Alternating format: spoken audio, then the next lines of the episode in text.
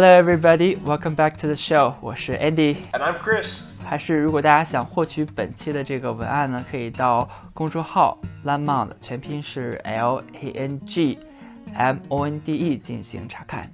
好，那今天这一期的啊博客呢就比较短，是一个 light lesson。So in this light lesson, we'll be talking about uh go and some of its different meanings and why you should.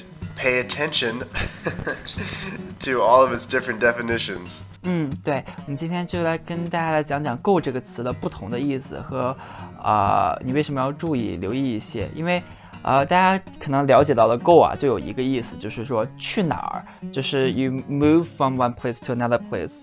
就比如说我们说，呃，去学校，go to school，right？Let's，go to school。啊，那购物怎么说呢？Go shopping。嗯，对，go shopping。Something that I do with my wife.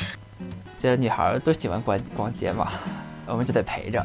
好，那呃，如果就是说，就像这么简单的表达，就是表示去哪儿，我们今天就不会讲了，因为在这个播客之中呢，我们要跟大家讲一些啊比较常见的用法，比较老外经常用的用法，但是你可能又不知道的。那比如说，Chris，呃，这个 go 除了这个意思之外，有什么其他的用法？So, so there's so many meanings for the word go. 对对对。Let's give you an example. So, so sometimes the word go can mean times. Like, mm-hmm. it can mean the number of times um, that, yeah, something should, should happen. So, so let, let me give you an example. Mm. Um, do you like hamburgers? Yeah, I I think it's okay. okay. So you could say the um, I might ask you the question. I might say, Andy, how many hamburgers can you eat in one go? And what that means is, how many hamburgers can you eat, you know, at one time?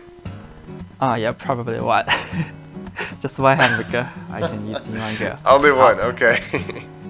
那这里的好，那这里的 go 呢，就是有这个次数的意思啊。我们说 in one go 就是一次。刚才 Chris 就问我说，Andy，你一次能吃多少个汉堡？我说我只能吃一个。那那 Chris，how many hamburgers can you eat in one go? Oh, you know, when I was 17, I could probably eat four or five. But now that I'm 29, maybe uh, maybe like two. I don't I don't eat so much. like two, OK，好。这个 go 在这里就有 time 的意思，啊，就是 the number of the times。好，那我们再给大家多举一个例子吧，再给大家再 make。Well, why don't you Why don't you have a go? Why don't you have a go and try to see uh, if you can make another sentence? 那我再给大家举一个例子哈，比如说。What if you taught me about shopping? What if we, What if we go shopping and we you tell me 过 过物或过物？购物。What if we 购物？购物。uh, what if we go shopping and we we buy a lot of you know we have a lot of bags, we buy a lot of boxes, and like 比如说，我们这么说吧，就是 as a goal, you cannot buy everything in one go。你不可能在一次都买 okay, yeah, exactly. So yeah, like maybe we would never, we're never, we, we, we're not able to carry everything in one go. We're not able to carry everything uh, at the same time or you know at once together. 好，那我们先来看第二个意思，再来看第二个意思啊。其实 “go” 这个词啊，这个词它是一个小词，会有很多很多的意思。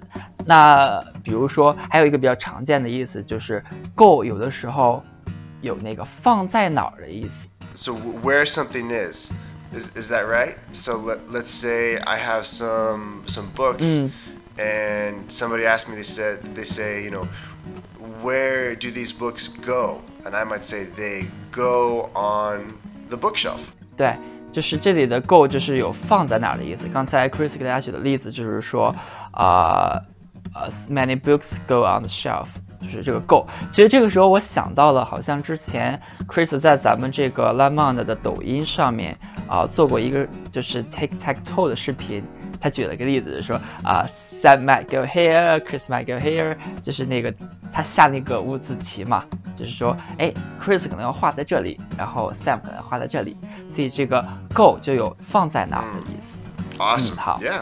那今天呢，就是因为呃是一个短的播客嘛，是一个呃 light lesson，所以我们今天就不再给大家多讲了。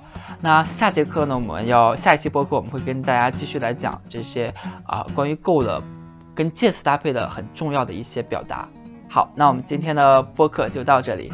好，我是 Andy，And I'm Chris. 我们下期再见，拜拜。Bye bye.